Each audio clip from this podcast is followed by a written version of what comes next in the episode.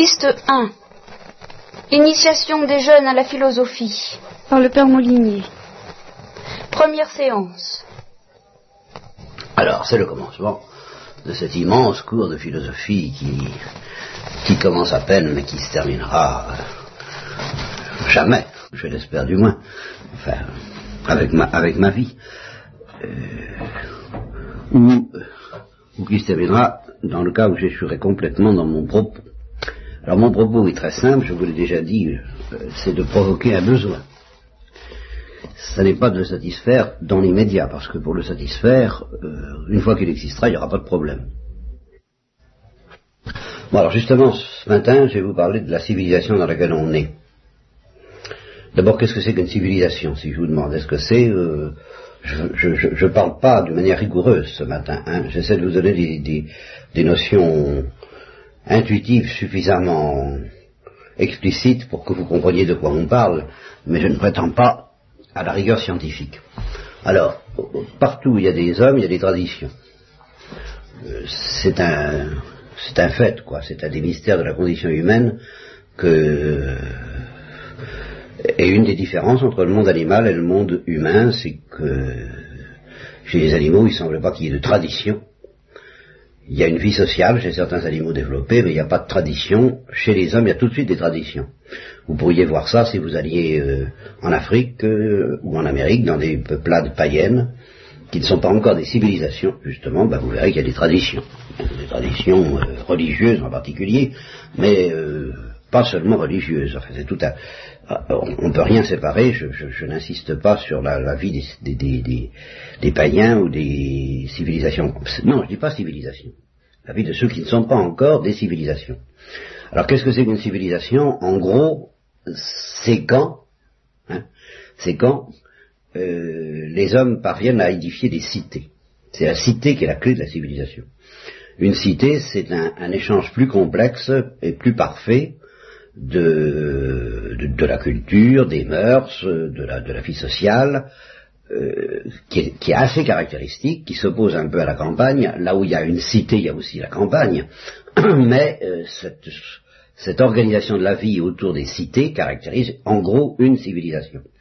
Et dans les cités en particulier, on construit. On construit des maisons, on, on construit des monuments, on construit des choses qu'on ne construit pas dans une euh, chez les primitifs. Bien. Alors, des civilisations, vous pouvez avoir l'impression qu'il y en a des foultitudes. Qu'il y en a eu des foultitudes de civilisations. Je ne sais pas si vous interrogez là-dessus, est-ce que spontanément vous dites, bah oui, il y en a eu des tas. Ou est-ce que vous avez l'impression qu'il n'y en a pas tellement, en gros, des civilisations Pas tellement, a l'air de dire Marie. Il y en a comme, bah, par exemple, 10-15, c'est déjà pas mal, c'est tout de même assez. Comment? Un peu moins, quoi. Enfin, quelque chose comme ça, quoi. Vous voyez? Bon, c'est vrai. Euh, il y a eu, par exemple, la civilisation chinoise. Il y a eu euh, la civilisation égyptienne. Celle-là, elle a disparu. La plupart des civilisations ont disparu sous la forme où elles ont existé autrefois. Alors, euh, c'est vrai que dans, l'intuition fondamentale que je voudrais vous donner, il y a des points obscurs qui demeurent et auxquels je ne prétends pas répondre ce matin. L'intuition fondamentale que je voudrais vous donner, c'est qu'il y a deux grandes civilisations qui euh, existent encore aujourd'hui. Et, pas trois, malgré les apparences. Euh, deux grandes sources de civilisation, deux grands, deux grands torrents, deux grands fleuves de civilisation. Le courant hindou, qui couvre l'Asie, en gros, et le Coran que j'appellerais à la fois gréco-romain et judéo-chrétien. À la fois, parce que justement c'est un phénomène historique fondamental que le courant gréco-romain a rencontré à un moment donné le courant juif, puis judéo-chrétien, et que tout ça s'est fondu dans un amalgame qui a donné euh, ce qu'on appelle la civilisation occidentale. Hein. Alors, euh, ces deux grandes civilisations-là imprègnent le monde aujourd'hui, partout. Et je laisse de côté les objections que vous pourriez me faire à propos de la civilisation chinoise, de la civilisation japonaise, ou d'autres encore qui n'ont pas complètement disparu, mais qui ont subi des mutations telles que leur impact sur euh, la planète me paraît très faible. Voyez, la civilisation chinoise, bah, qu'est-ce qu'il en reste aujourd'hui au temps du marxisme? La civilisation japonaise, qu'est-ce qu'il en reste aujourd'hui au temps de la civilisation industrielle? Voyez, euh, il, semble tellement occidentalisé euh, d'une manière ou d'une autre que, euh, disons que provisoirement, on peut considérer ces civilisations comme négligeables, tandis que la civilisation hindoue ne l'est pas. Aujourd'hui. Bien. Vous êtes à peu près d'accord avec moi à première vue? À première vue. Bon. Alors ça prouve que vous ne cassez pas trop la tête, pour commencer, parce que vous pourriez me flanquer dans les pattes une grosse objection, c'est euh, l'islam et la civilisation musulmane. Bien. Alors je vais y venir. Euh, je dis quand même qu'il y a deux grandes sources de civilisation, et je le maintiens. Est-ce que vous pouvez me dire, en ce qui concerne la civilisation hindoue, sous quelle forme elle euh, sévit le plus? La religion? Oui, mais quelle religion? Justement. Bah, polysémisme. Pardon? Poly...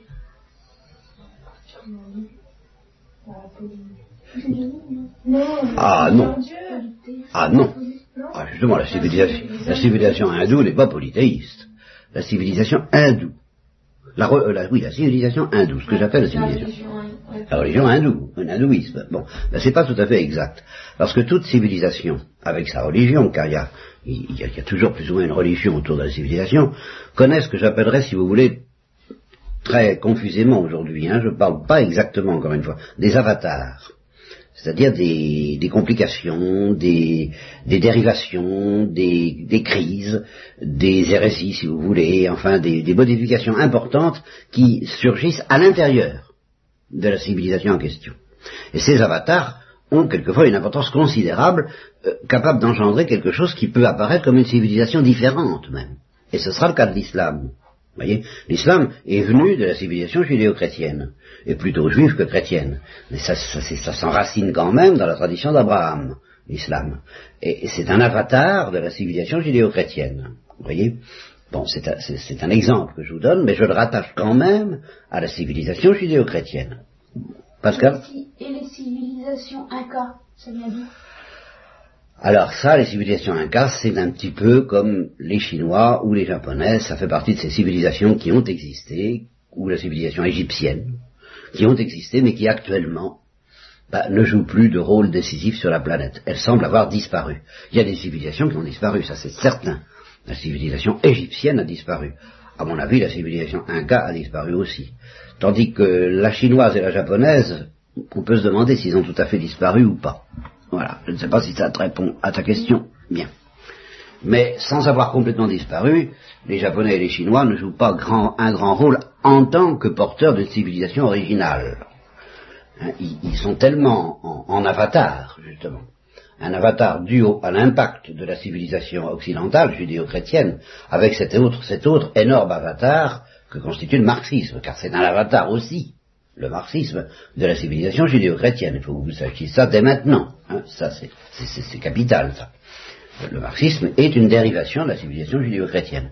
Alors, euh, quel est l'avatar fondamental qui couvre l'Asie presque tout entière et euh, une partie de la Polynésie, enfin du, continent, enfin du continent est-ce qu'il y a une partie du monde qu'on appelle le Pacifique? Non. Non, l'Océanie. L'Océanie, voilà. Eh bien, qui couvre l'Océanie en partie.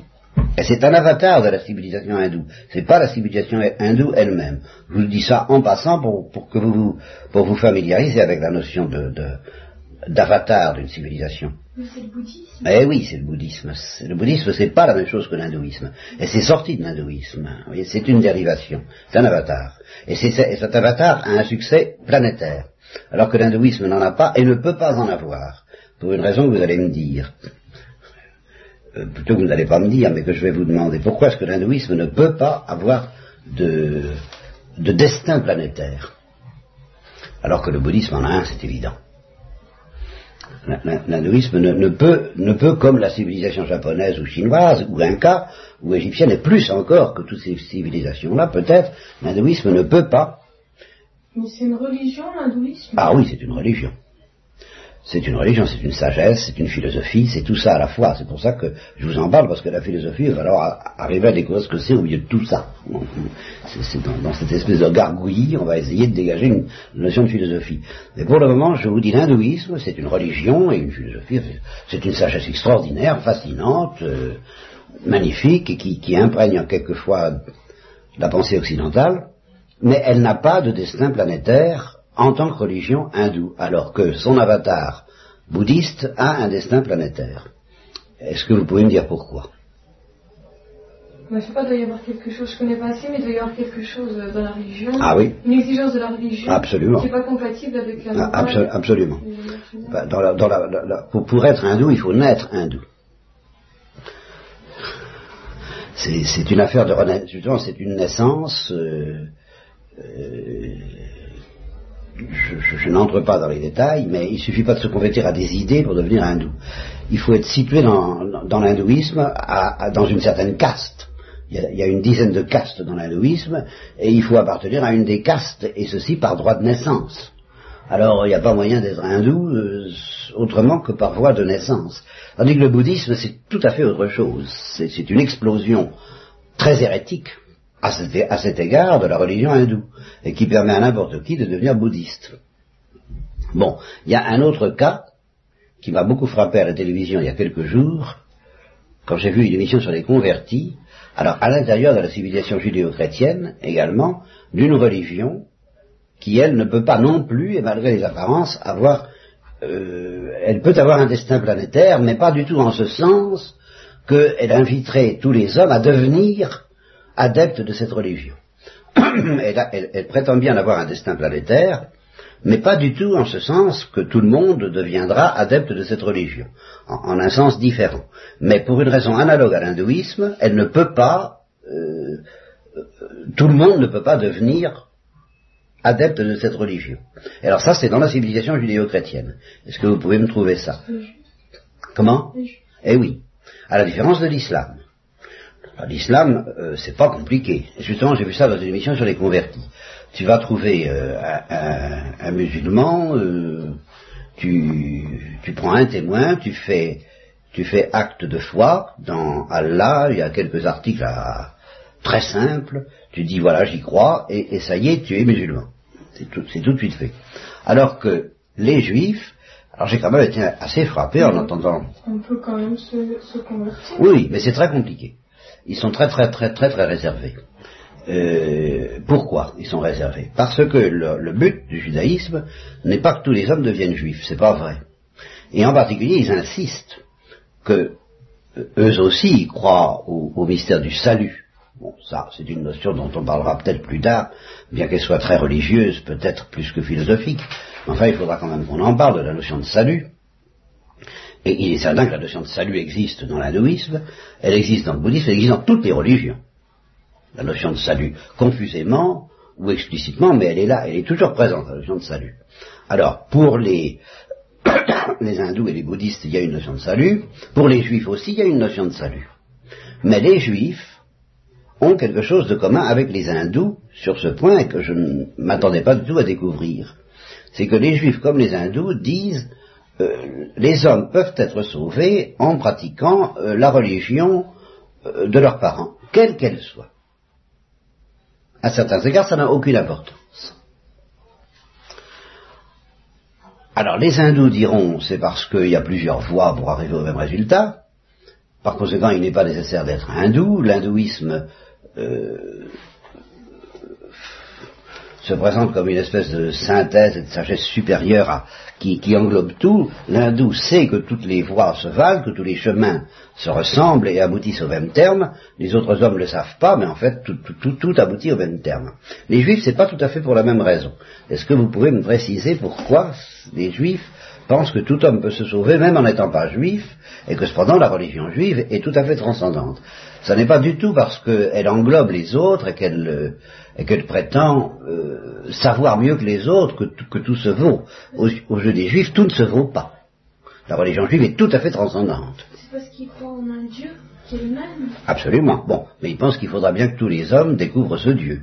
De ce côté-là, euh, c'est leur Dieu, à eux, juifs, tel qu'ils le connaissent, qu'il faudra bien que tous les hommes trouvent pour être sauvés. Qu'ils croient que c'est à eux de sauver les autres. voilà, c'est autour de ça. Ils ont. C'est à cause du Christ, parce que leur sauveur. Ah bah, leur sauveur, euh, le Christ, non, ils se considèrent comme un peuple sacerdotal. Voilà. Ils sont, ils, sont, ils, sont, ils sont les prêtres du genre humain. Alors, tout le monde n'est pas appelé à devenir prêtre, voilà, du salut de tous les hommes. C'est une dignité éminente, et alors, autant il est grave de cesser d'être juif si on est né juif, autant ça n'a pas d'importance de le devenir si on n'est pas né juif. Bien. Alors, tout ça, pour en arriver à quoi? C'est que je suis que l'émergence le, en 1980 ou 75 ou 60 d'une très très vieille tradition. Alors c'est cette tradition-là qui est intéressante et à laquelle j'ai réussi à leur donner confiance. Et qui n'est pas uniquement, qui n'est pas tout à fait, qui n'est pas seulement la tradition chrétienne. Ça c'est vrai. Bon, alors, euh, cette tradition, je vais essayer de vous la situer. Parce que c'est une tradition à la fois philosophique, théologique, spirituelle. Il y a tout un... Par exemple, bon, ben, il est bien connu qu'à l'intérieur de la religion chrétienne, j'ai une tendance thérésienne qui fait que je suis porteur d'une tradition thérésienne de l'enfant Jésus, n'est-ce pas? Je suis porteur d'une tradition très récente, et pour cause, puisqu'elle date de 1900 à peu près, euh, la tradition thérésienne, au point de vue spirituel. Au point de vue théologique, je suis euh, l'héritier d'une autre tradition beaucoup plus ancienne qui s'appelle la tradition thomiste. Bien. Et au point de vue philosophique, je suis également l'héritier d'une tradition dont celles qui ont lu le livre devraient être capables de me dire quelque chose. La Aristote et saint Thomas d'Aquin? Oui, alors saint Thomas d'Aquin, c'est déjà allé très vite, n'est-ce pas? Parce que saint Thomas d'Aquin, c'est déjà, euh, en géographie, vous savez ce que c'est que l'estuaire de la Gironde, par exemple. Vous savez ce que c'est que l'estuaire de la Gironde? Oui. Bien. Alors il y a deux fleuves qui, qui convergent dans l'estuaire de la Gironde. Est-ce que vous connaissez les deux fleuves? Ah ah La Garonne Oui. Ah non, justement, la Gironde, c'est le nom caractéristique de l'estuaire. Je crois bien que c'est la Dordogne, si je m'abuse. Hein? Il y a la Garonne et la Dordogne. Euh, et ces deux fleuves convergent en un immense estuaire. Eh bien, il y a l'équivalent de ça dans la tradition qu'on appelle la tradition thomiste. C'est la convergence de deux grands courants de pensée. L'un, vous le savez, c'est la, tradition judéo-chrétienne, disons chrétienne, et l'autre, et l'autre c'est quoi? Oui, c'est la tradition gréco-romaine avec sa euh, justement qui a connu bien des avatars, bien des... Il y a eu les stoïciens, il y a eu les épicuriens. Euh, mais alors au début, tout à fait au début, il y a eu ce qu'on appelle les présocratiques, mais la grande tradition grecque, ça a été ce que j'appellerais la tradition socratique. La tradition socratique a commencé par définition avec Socrate et s'est continuée avec. Ah oui, n'oubliez pas Platon quand même, hein, c'est quand même important et elle, elle, a atteint son, son, sommet de perfection avec Aristote. Et alors là, euh, les chrétiens, eux, au début de leur histoire, euh, ont, cafouillé considérablement, ils, se sont, jetés euh, dans la recherche de la vérité dans toutes les directions, dans tous les azimuts, et ils n'ont pas du tout été immédiatement aristotéliciens. Même je peux dire qu'au début, il n'y a, eu aucun aristotélicien. Jusqu'à l'âge, on peut dire pratiquement jusqu'à saint Thomas Il y a eu des platoniciens. Il y a eu beaucoup de platoniciens. Saint Augustin était plutôt assez platonicien. Il y a eu ce qu'on appelle des néo-platoniciens. Un certain Plotin a joué un rôle important. Il a fasciné les chrétiens. Alors ils se sont débrouillés comme ils ont pu. ils ont cafouillé pas mal. Euh, il y a eu toute une espèce de, bouillonnement, euh, d'effervescence, et c'est seulement saint Thomas qui a eu le, le, contre vents et marées, car il a été condamné par l'université de Paris pour avoir fait ça, de dire mais on peut très bien faire l'histoire de la Gironde, c'est-à-dire euh, conjuguer la tradition d'Aristote avec la tradition chrétienne. En gros, il faut que vous sachiez ça, mais il a été très combattu. Et puis après avoir été combattu, il, a, il a gagné à l'intérieur de l'Église occidentale, l'Église latine, je ne parle pas de l'Église orientale parce que je ne peux pas tout dire à la fois, hein, puis c'est une toute autre histoire, l'Église orientale, mais à l'intérieur de l'Église occidentale, il a gagné, il a convaincu tout le monde, quoi, et l'Église occidentale, après saint Thomas, est devenue euh, aristotélicienne, même, même toute une école de pensée différente de saint Thomas, euh, qui s'appelle l'école de pensée des franciscains. Les franciscains ne sont pas thomistes, mais c'est tout proche. Ils, admettaient Aristote eux aussi. Quel, quel est le, le, le, grand théologien des franciscains Est-ce que vous le savez? Bah, C'est pas Saint François. Ah parce que justement Saint François, et c'est très intéressant, mettait son poids d'honneur à ne surtout pas être théologien. Saint Benoît Ah non, Saint Benoît c'est une toute autre tradition. Saint Benoît c'est bien avant, hein. Saint Benoît était d'ailleurs, euh, il était tout simplement et tranquillement occidental et, chrétien, il était, il était, pour la sagesse, mais chez les franciscains, il y a un bonhomme qu'il faut tout de même que vous connaissiez parce que c'est le pendant, c'est le contemporain de saint Thomas, c'est d'une certaine manière son concurrent, mais en fin de compte, il a contribué à, fonder avec saint Thomas le, succès de ce qu'on appelle la scolastique, c'est-à-dire la, grande tradition philosophique et théologique dont je suis l'héritier. Eh bien, c'est Saint Bonaventure. Saint Bonaventure est, l'équivalent de Saint Thomas d'Aquin. Et il a eu un disciple très célèbre. Pour une raison précise que je vais vous donner tout de suite, il a eu euh, son heure de célébrité, parce que c'est lui qui, contre la tradition thomiste d'ailleurs, a défendu pour la Sainte Vierge le privilège de l'Immaculée Conception. Et c'est lui qui a, il s'appelle Scott, voilà. Bien. Alors tout ça, c'est pour arriver à ceci. Moi, ce qui me, ce qui me paralyse et ce qui me stimule à la fois, c'est la question suivante que si j'étais à votre place, je ne pourrais pas m'empêcher de me poser. Bon, le Bermolinier, il est bien gentil, mais enfin, euh, pourquoi sa tradition plutôt qu'une autre? Mettons que c'est pas lui tout seul, d'accord. Il n'a rien inventé, d'accord, ça c'est vrai. Je, revendique l'honneur de n'avoir rien inventé. Euh, je, me, coule dans cette tradition thomiste qui tout de même, qui tout de même représente la synthèse de quelque chose d'aussi formidable, d'aussi puissant que la tradition socratique, et je vais y revenir parce que ça a un impact fondamental dans votre vie actuelle, dans votre vie quotidienne, la tradition socratique alors, hein, sous un angle auquel vous ne pensez pas. Et puis la tradition chrétienne, qui donc euh, est tout de même un avatar important dans la tradition juive. Donc c'est quand même c'est quand même pas rien de, de, se réclamer à la fois de la tradition chrétienne et de la tradition socratique. C'est quand même énorme. C'est pas toute la planète, enfin c'est quand même important dans la planète. Mais ceci dit, c'est pas tout.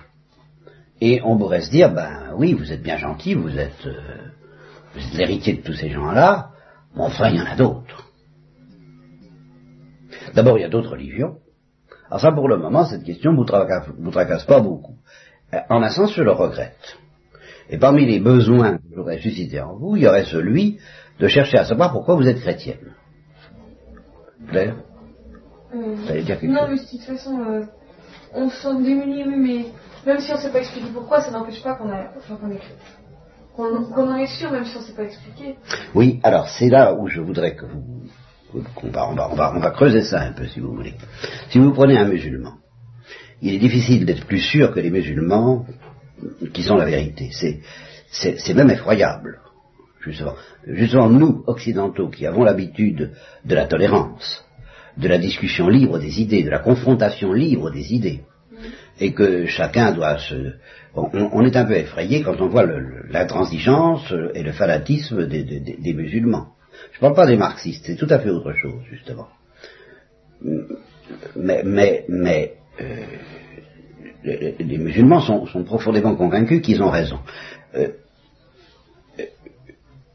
est-ce que, justement, votre certitude que le christianisme est, la, véritable religion est du même ordre que cette certitude farouche, absolue, intransigeante euh, et, impitoyable qui caractérise les musulmans et qui, eux, alors, sont bien sûrs que c'est l'islam et que le christianisme est, est, un paganisme épouvantable. Mais alors, ça les révolte, n'est-ce pas? Le, dogme de la Trinité, c'est du polythéisme, c'est-à-dire il y a plusieurs dieux.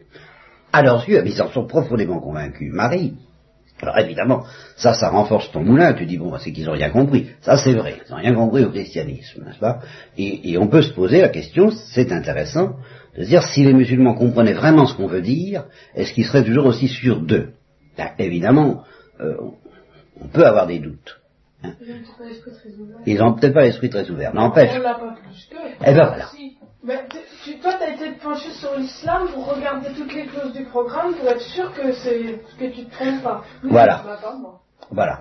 Et je, je, retiens cet aveu de Marie, je crois qu'il est bon. Je crois que beaucoup de chrétiens sont chrétiens à la manière dont les musulmans sont musulmans. Il faut tout de même que vous, que vous admettiez ça. Beaucoup de chrétiens. Je ne dis pas vous, justement parce que vous êtes déjà au contact d'une mentalité un peu différente chez vos parents et à, travers moi, et à travers les dominicains, et à travers l'Église romaine, qui au fond n'est pas comme ça. Mais beaucoup de chrétiens sont comme ça. Ils ont ce qu'on pourrait appeler une religion étroite, un peu à la manière des musulmans, ou un peu aussi à la manière des juifs, qui, sont beaucoup plus complexes, beaucoup plus intelligents. Dans l'ensemble, encore qu'il y a des gens de génie dans l'islam. Il y a des philosophes de génie. Faut pas vous y tromper. Hein. Il y, a des hommes extraordinaires. Sans parler des hindous. Alors, est-ce que votre certitude, justement, vous avez, est-ce que vous avez la certitude d'avoir raison en étant chrétienne? Est-ce que votre certitude est supérieure à celle des juifs, à celle des musulmans, à celle des hindous Est-ce que vous savez pourquoi elle est supérieure? Honnêtement, euh, ça me paraîtrait bien aventuré de l'affirmer. Oui, mais on a des grâces que qu'on pas. Oui, ça c'est pas ça c'est pas qu'il dit. Ça sait rien s'il n'a pas de grâce. Ça, c'est. pas du ce que je veux dire. Simplement, vous demandez si notre certitude est, est plus importante que. Est plus valable. Je crois qu'elle n'est pas du même ordre. Voilà. Parce qu'on est moins convaincus. Par exemple, si on nous mettait, euh, je sais pas, euh, des instruments de torture sous le nez, on est peut-être moins convaincus sous cet aspect-là. Mais. Euh... Sous l'aspect des instruments de torture, que veux-tu dire? Ah oui, que les, que les musulmans seraient capables de résister mieux. Là, c'est vrai, en Afghanistan, par exemple, c'était effarant. Mm. N'est-ce pas? Alors là, ils donnent leur vie euh, d'une manière fantastique, puis alors ils sont tranquilles, ils sont certains que je meurs, je vais au ciel, les autres, ils vont en enfer, ça, ça. Il y a une espèce de certitude tranquille, alors là, massive, que précisément les chrétiens n'ont pas, et qu'ils s'interdisent d'avoir au nom même du christianisme. Vous voyez, il y a là, comment? Bah oui. Oui, mais ça, c'est déjà, déjà avoir conscience de ça, c'est déjà avoir des raisons plus profondes d'être chrétien que cette tranquillité musulmane. Parce que justement, c'est plus, vous êtes, c'est tout de même un peu plus. mieux être musulman dans ce cas-là. Euh, ah bah pour le confort, oui. Mais, pour, la, pour la finesse et la profondeur, non. Bah oui. Mais la religion chrétienne elle demande des recherches. Voilà, et ça fait partie, justement, la philosophie dont je voudrais vous parler, fait partie de ces recherches que, la, que la tradition chrétienne encourage, et que la tradition musulmane encourage aussi, mais avec, malgré tout, de fait, et sans pouvoir y échapper, une certaine fermeture à laquelle elle ne peut pas échapper complètement. Même les esprits qui ont le plus de génie à l'intérieur des musulmans, il y en a. Malgré tout, ils sont, ils sont bloqués dans quelque chose dont ils ne peuvent pas sortir, alors qu'en principe, le christianisme est totalement ouvert à toutes les perspectives de pensée euh, différentes de la sienne pour essayer de les comprendre et de les intégrer. Mais seulement c'est un effort beaucoup plus exigeant et beaucoup plus onéreux. Et ce dont je voudrais vous convaincre ce matin, dès le départ, c'est une des idées de Maritain que vous auriez trouvé dans le bouquin si vous l'aviez continué, c'est-à-dire la deuxième partie, et dont nous parlerons, qu'un des grands drames, au point de vue de la philosophie, est que la civilisation occidentale n'a pas... la civilisation occidentale aujourd'hui crève de ne pas avoir compris ce que je vais vous dire là maintenant. car elle est en train de crever, il hein, ne vous y tromper, elle est dans une crise terrible. Euh, vous, comprenez, si c'est vrai, c'est vrai que, notre certitude est plus fine que celle des musulmans. Ça, c'est vrai. Seulement, la rançon de cette finesse, c'est qu'elle est aussi plus fragile. Chez les hommes, elle, est, beaucoup plus solide au fond, puisqu'elle est plus profonde. Mais elle est beaucoup plus solide chez ceux qui vont au fond des choses. Mais chez ceux qui ne vont pas au fond des choses, c'est-à-dire la plupart de vos camarades, et même la plupart des parents de vos camarades, eh bien, elle est beaucoup plus fragile que celle des musulmans. Et c'est pourquoi, en fait, elle se laisse beaucoup plus facilement entamer, par exemple, par la crise marxiste. Et avant la crise marxiste, par bien d'autres crises qui ont secoué l'Occident. Qui? Quoi?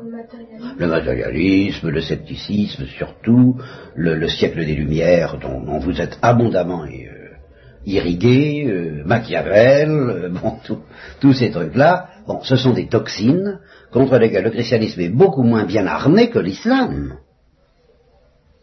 Et entre autres, le marxisme avoue, le, le, gouvernement soviétique avoue que dans sa lutte antireligieuse, il a échoué beaucoup plus par rapport à l'islam, où il a entamé de 10%, que par rapport au christianisme, où il a l'impression de l'avoir presque liquidé. C'est pas, c'est pas vrai en profondeur, parce que le christianisme est bien plus mystérieux que ça, et on ne le supprime pas comme ça, mais enfin, le christianisme donne une impression de fragilité que l'islam ne donne pas. Et alors, justement, la rançon de cette fragilité, c'est ce qui arrive alors à la plupart de vos camarades, et alors là, il faut que j'y arrive, parce que ça, c'est un point capital, c'est ce qui vous menace de la manière la plus immédiate.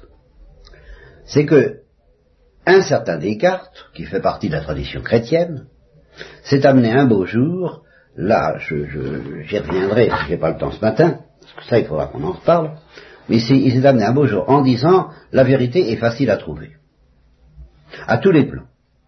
Au plan philosophique, au plan scientifique, euh, à tous les plans, la vérité est facile à trouver. Au plan religieux, c'est facile.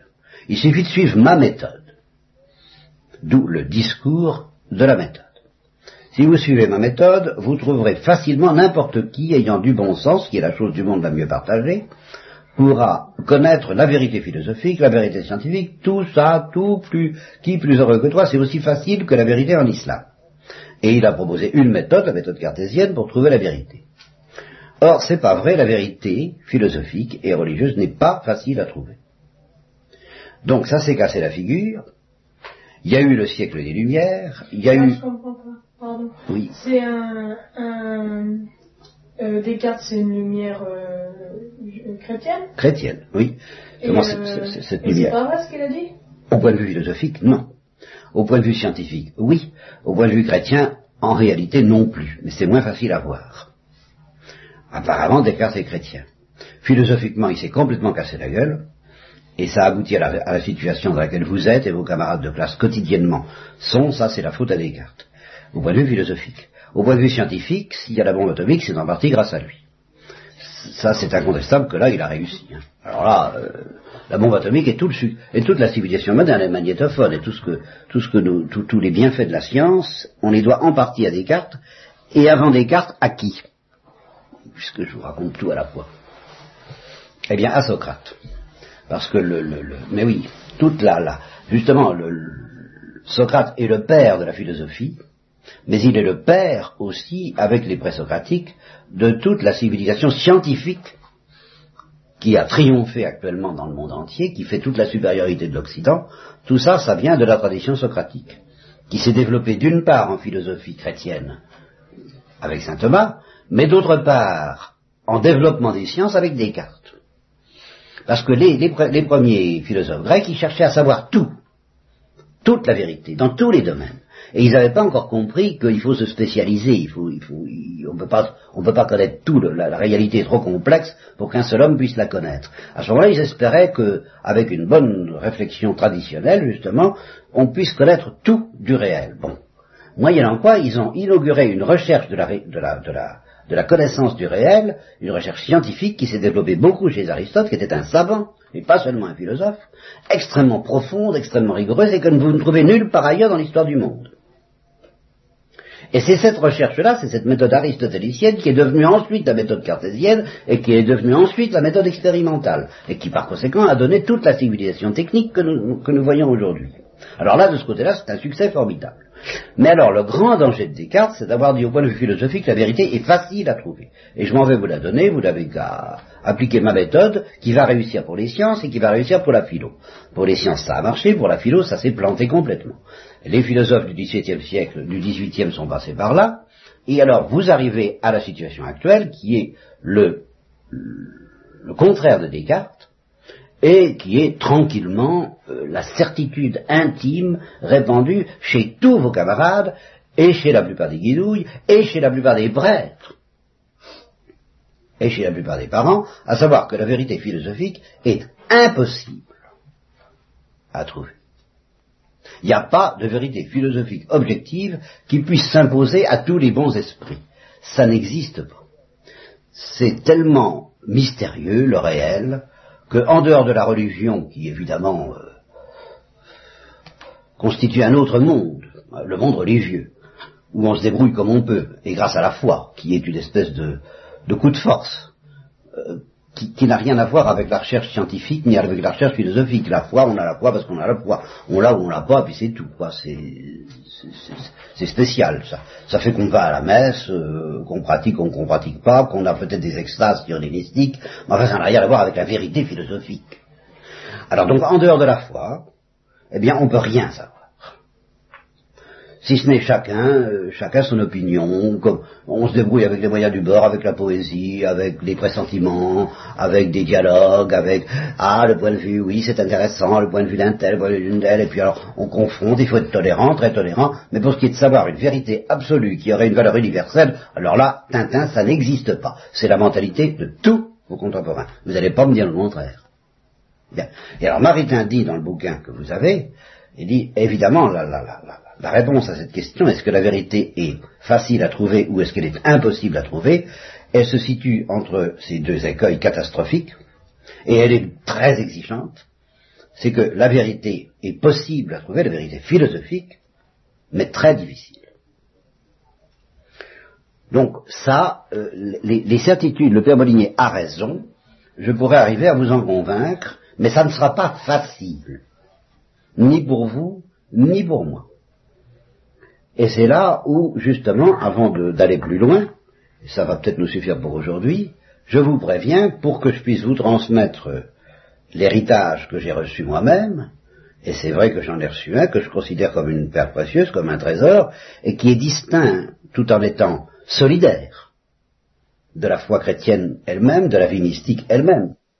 Eh cette sagesse philosophique dont vous avez besoin pour ne pas faire naufrage, soit dans le marxisme, soit dans le scepticisme, soit dans le désespoir, soit dans l'indifférence, ce qui est tout de même dangereux, l'indifférence intellectuelle aujourd'hui, tant que vous êtes dans le monde du moins, si vous devez y rester, et c'est probable, alors, euh, pour échapper à ça, il faudra que je vous transmette autre chose, ce qui est une, tradition euh, solidaire de la tradition chrétienne, mais un peu distincte parce qu'on peut être chrétien sans ça, mais inversement, on ne peut pas connaître la philosophie que je voudrais vous donner sans un minimum de vie intérieure, sans un minimum de, de sérieux point de vue chrétien. Ça, c'est sûr. Donc il faut déjà que vous ayez cette attitude euh, d'un minimum de fidélité envers Dieu, ça c'est la base, plus encore autre chose, c'est-à-dire un minimum de recherche, de désir, d'en vouloir. Il faut en vouloir pour que je puisse vous transmettre cette solidité, cette vérité solide sur laquelle on se casse les dents parce qu'elle résiste quand même à toutes les euh, critiques et à tous les arguments, à tous les sophismes dont on vous menace, ben, il faudra vous en, il faudra en vouloir. Je ne sais pas si je m'exprime à peu près clairement. Euh, là-dessus, je vous donne la parole, puisque vous vouliez toutes les deux. Claire d'abord, je crois, et Marinon ensuite. Non, tu n'avais pas quelque chose à dire? Alors Marinon. Et on en partie répondu, je me demandais si c'était possible d'être chrétien sans cette... Euh, oui, à condition justement d'être protégé, de, n'avoir aucune philosophie, de n'être pas en contact avec les mauvaises philosophies, et en particulier celle, car c'en est une, mais elle est terrible, selon laquelle il n'y a pas de vérité. Il ne faut pas vous y tromper, puisque je, me laisse euh, emporter. Vous avez déjà lu dans, dans, ce bouquin, toutes les deux, Claire et Marinon, que euh, déjà au temps de Socrate sévissait l'opinion qui sévit aujourd'hui en classe, à savoir celle des sophistes. Premièrement, il n'y a pas de vérité universelle. Deuxièmement, s'il y en avait une, euh, on ne peut pas la connaître. Il, se peut qu'il y en ait une après tout, mais si vous arrivez à, m'affirmer qu'il y en a une, je réponds peut-être, mais on ne peut pas la connaître. Troisièmement, si vous arrivez à, prétendre qu'on peut la connaître, alors on ne peut pas la transmettre. Vous voyez Ça, c'est la grande euh, opinion. Or, ça, c'est la grande opinion des sophistes. Socrate a eu à se battre contre ces gens-là. Aujourd'hui, c'est ça qui règne. Hein. Et même chez les chrétiens. Alors, en dehors de la foi, qui est une espèce de coup de force intellectuelle euh, acrobatique euh, qu'on a ou qu'on n'a pas par tradition familiale, hein, par conversion pour certains, mais alors c'est vraiment très exceptionnel. En dehors de la foi, eh bien, il n'y a pas de vérité, ou alors s'il y en a une, on ne voit pas bien comment on peut l'atteindre, et en tout cas, si on l'atteint, on ne peut pas la transmettre. Alors ces trois choses-là sont fausses. Il y a une vérité, on peut l'atteindre et on peut la transmettre, mais il faut en vouloir. Il faut en mettre un coup. Bien. Alors, est-ce que, en gros, ça vous paraît bien parti comme ça C'est un peu ce que vous attendez C'est ce que vous désirez qu'on continue Oui. C'est difficile de s'attendre à quelque chose on n'a pas mais, euh, c'est des trucs confus. Con quoi, con C'est des choses qu'on ressent confusément et que vous éclairez. Ben, c'est ce que je veux faire. Bon, alors si justement vous sentez...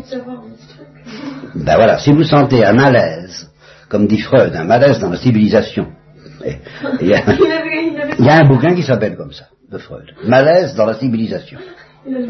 Alors, ben oui, je vous donne, tenez, je vous prends cet exemple, puisqu'on bavarde. Freud. Bon, voilà, il a justement écrit Malaise dans la civilisation. Pourquoi?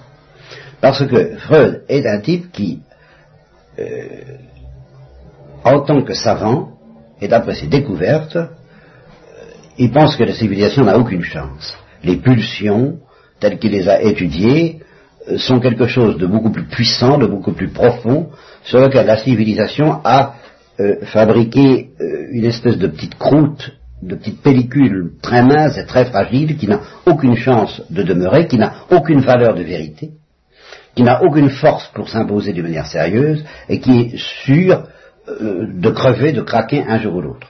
Pas nous autres civilisations, disait Valérie, nous savons que nous sommes mortels. Alors ça, Freud en était profondément convaincu. Et en même temps, par toute une mentalité qu'il ne s'expliquait pas lui-même, eh bien, il était pour la civilisation contre la barbarie.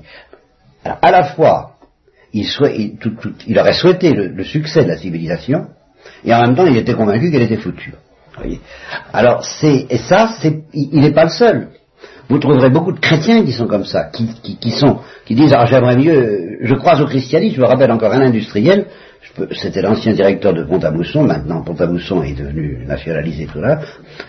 Nous avions discuté de certaines choses, de philosophie entre autres. À la fin, je me suis énervé parce que c'était pas seulement la philo, c'était la foi chrétienne qui était en cause. Je lui ai dit, mais enfin, est-ce que vous croyez au Christ? Il m'a répondu, je crois au christianisme. Ce qui veut dire, je crois à cette tradition que je souhaiterais que je trouve quand même civilisatrice, que je trouve valable, que je trouve intéressante, mais dont je ne suis pas sûr qu'elle soit vraie. Parce que sinon, il aurait cru au Christ. Vous comprenez? Il a, il, a cru, ça veut dire que ses faveurs, son, son, son, son cœur, son, son, désir porte sur le développement social qui a été rendu possible par l'Église, comme Maurras, qui ne croyait pas à Dieu jusqu'à la fin, et à, à Jésus-Christ jusqu'à sa conversion finale. Jules Maurras? Charles Maurras. Jules, c'est Jules ou Jules Jaurès. Faudrait pas confondre. Non, Jules Maurras. Il y a Jules Ferry, Jean Jaurès et Charles Maurras. Non, il y, a, un Jules Maurras. Je ne le connais pas. C'est un, économiste. Alors Charles Maurras, bon, c'est le fondateur de l'Action française, le fondateur de, de, donc de, l'extrême droite catholique française avant la guerre de 39. Eh bien, il n'était pas chrétien. Et il le disait. C'était un disciple d'Auguste Comte, c'est-à-dire des philosophies qui ne croyaient pas du tout à la religion ni à la philosophie thomiste. Il n'était absolument pas tout ça. Il s'est converti sur son lit de mort, dans sa prison de mort, c'est certain et très, authentiquement, mais jusqu'à la fin, il n'était pas chrétien. Mais il croyait à la civilisation chrétienne. alors ça, c'est terrible. Mais c'est une morale et puis une sociologie et une économie, toute une, philosophie politique. Alors là, comme Machiavel. Alors, ah, mais c'est exactement ça. C'est le pendant de Machiavel. À Machiavel, il opposait la civilisation chrétienne, mais sans croire au Christ. Alors c'est ça qui nous tue.